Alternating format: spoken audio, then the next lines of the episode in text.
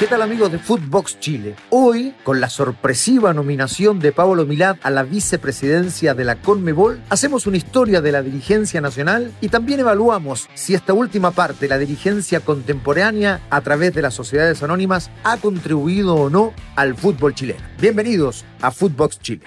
Esto es Footbox Chile, un podcast con Fernando Solabarrieta, exclusivo de Footbox.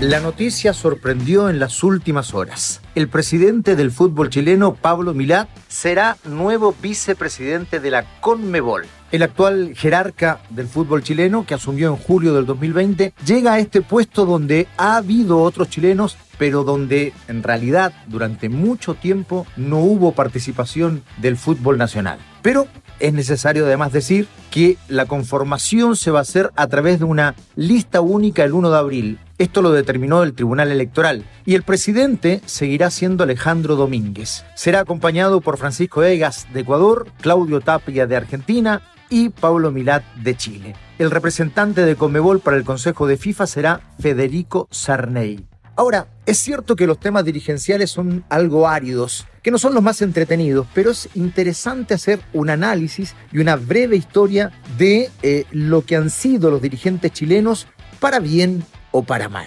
Fíjense ustedes que ha habido dirigentes chilenos realmente extraordinarios y que en nuestro país se han organizado prácticamente todos los mundiales de fútbol. El sub-17 en el año 2015, el sub-20 en 1987, en aquella selección donde estaba eh, Luca Tudor, donde estaba Raimundo Tupper, donde eh, brillaron muchos jugadores que después tendrían una buena trayectoria en primera división.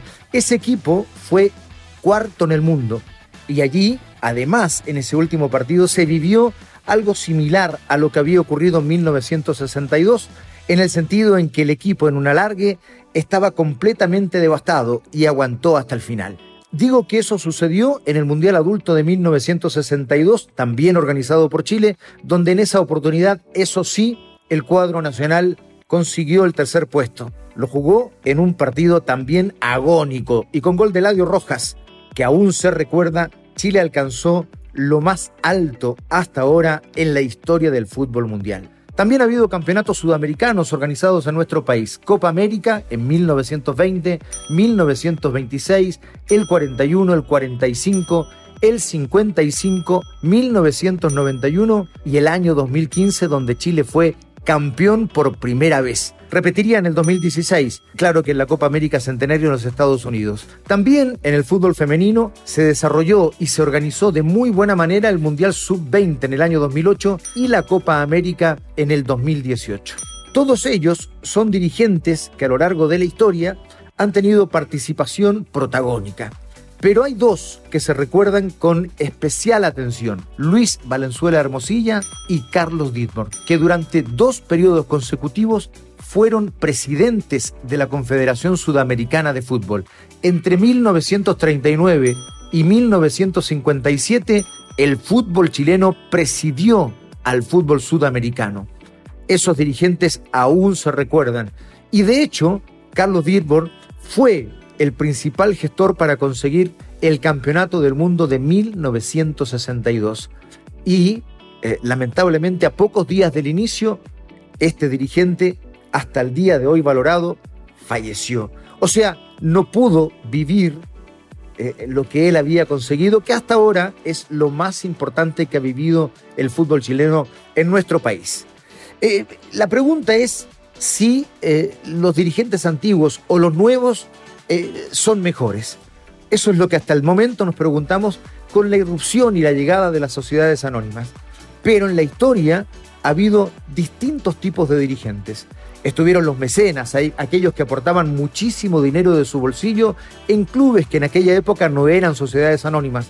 En fin, están en los 80 Miguel Nasur, Peter Dragisevich, Jorge Vergara, Alfonso Suet, eh, Waldo Green en la Universidad de Chile, que marcaron una época distinta y que empezaron a gestionar a los clubes eh, de forma bien particular.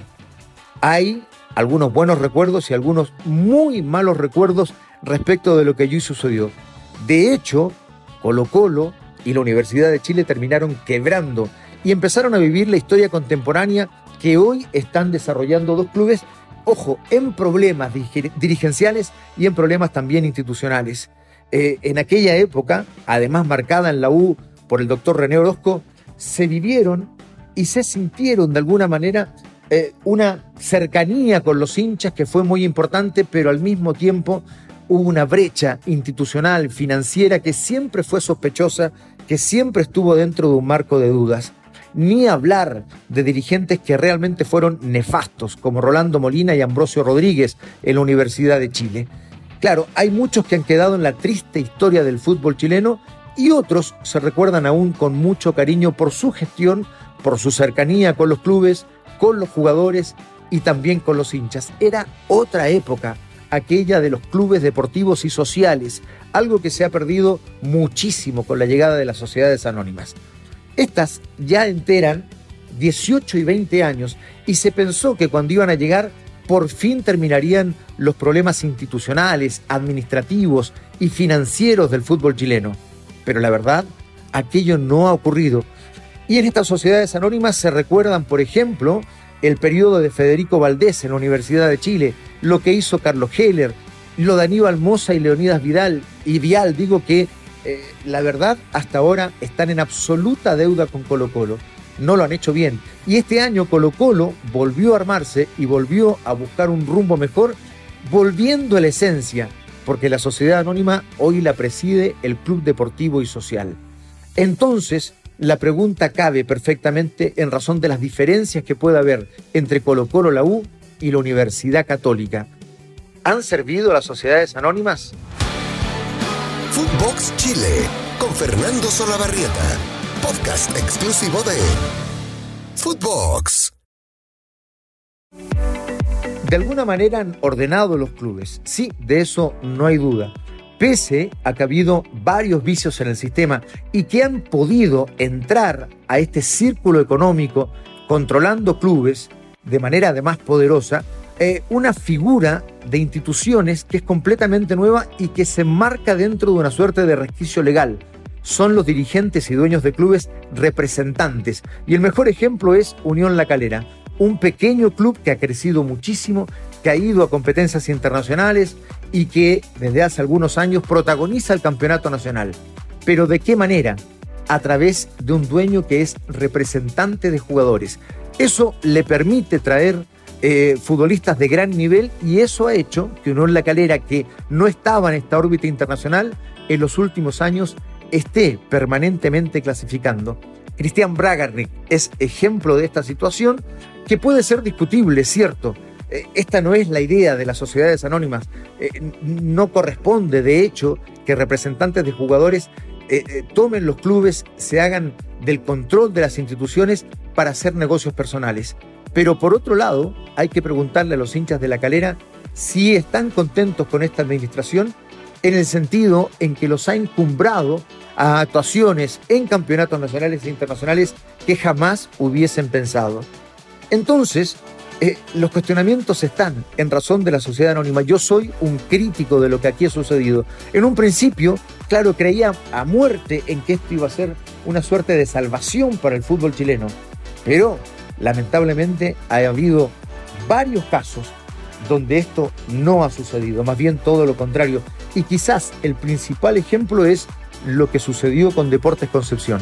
Un club permanentemente en primera división en el fútbol profesional que definitivamente tuvo que desaparecer por todo lo que ocurrió allí económicamente. Fundieron el club y con eso condenaron a una ciudad a estar fuera del fútbol profesional.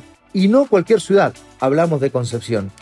Eh, la sociedad anónima El León de Collao, definitivamente con Pablo Talarico y con Nivaldo Jaque, eh, hicieron realmente que las sociedades anónimas eh, tuvieran un foco de oscuridad, un foco muy negativo y un foco de sospecha que hasta el día de hoy no se ha investigado ni se ha resuelto en el fútbol chileno. Hoy, aquellos que administraron el León de Collado siguen, siguen de alguna manera vinculados al fútbol y además sin sanción alguna por la Federación de Fútbol de nuestro país. Pero además de eso, lo que ha generado la mayor crítica tal vez es la expectativa que generaron o en razón de las expectativas que generaron y lo poco que ha sucedido.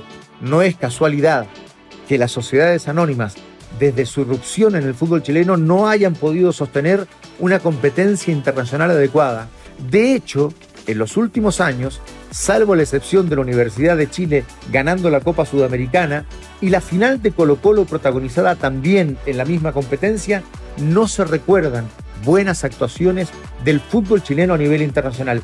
Y peor que eso, se ha retrocedido de manera abismante. Porque es cierto, Argentina y Brasil siempre sacaron diferencias respecto del fútbol chileno, pero hoy lo doloroso, lo problemático, lo preocupante es que Chile está por debajo de otros países donde antes Chile se imponía. Es decir, hoy, frente a equipos paraguayos, frente a equipos ecuatorianos, frente a equipos colombianos e incluso frente a equipos peruanos y alguna vez con equipos bolivianos, Chile tiene enormes dificultades y ha crecido, o ha decrecido más bien, de aquel histórico tercer o cuarto puesto después de Argentina, Brasil y Uruguay, a estar instalado en la séptima ubicación en cuanto a rendimiento internacional. Y esto tiene que ver evidentemente con la inversión, con los presupuestos, porque eh, las sociedades anónimas definitivamente llegaron a administrar lo que entra y lo que sale, pero no hay inversión, no hay visión, no hay eh, intención de eh, poder generar un presupuesto que permita competir a nivel internacional, traer buenos jugadores, jugarse, correr el riesgo, yo me pregunto, ¿cuánto costaba Marcelo Bartichotto, Jaime Pizarro antes de ganar la Copa Libertadores? ¿Y cuánto costaron después? Lo mismo en el Colo Colo de Claudio Borghi. ¿Cuánto costaba Alexis Sánchez? ¿Cuánto costaba el Chupete Suazo o el propio Arturo Vidal? ¿Y cuánto terminaron costando después? Es una apuesta, evidentemente, es un riesgo, es una inversión, pero de esa manera se tiene que manejar, eh, eh, a lo menos futbolísticamente, e institucionalmente, no solo el fútbol chileno, lo hace el fútbol mundial.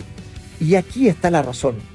Porque a diferencia de otras empresas, a diferencia de otras sociedades anónimas, el fútbol genera y requiere en esencia una empresa competitiva. Eso no ha sucedido. Por eso la pregunta sigue hasta hoy. Se lo hacen los hinchas y también el medio. Antes se podía competir a nivel internacional. Hoy definitivamente no. Por eso, las sociedades anónimas llegaron al fútbol chileno para ayudarlo, para levantarlo, para hacerlo crecer, como se suponía, a lugares mucho más importantes de los que ocupaba. Pienso que definitivamente no. Footbox Chile, lunes, miércoles y viernes, a través de Footbox. Nos reencontramos en cualquier momento. Esto fue Footbox Chile con Fernando Solabarrieta, podcast exclusivo de Footbox.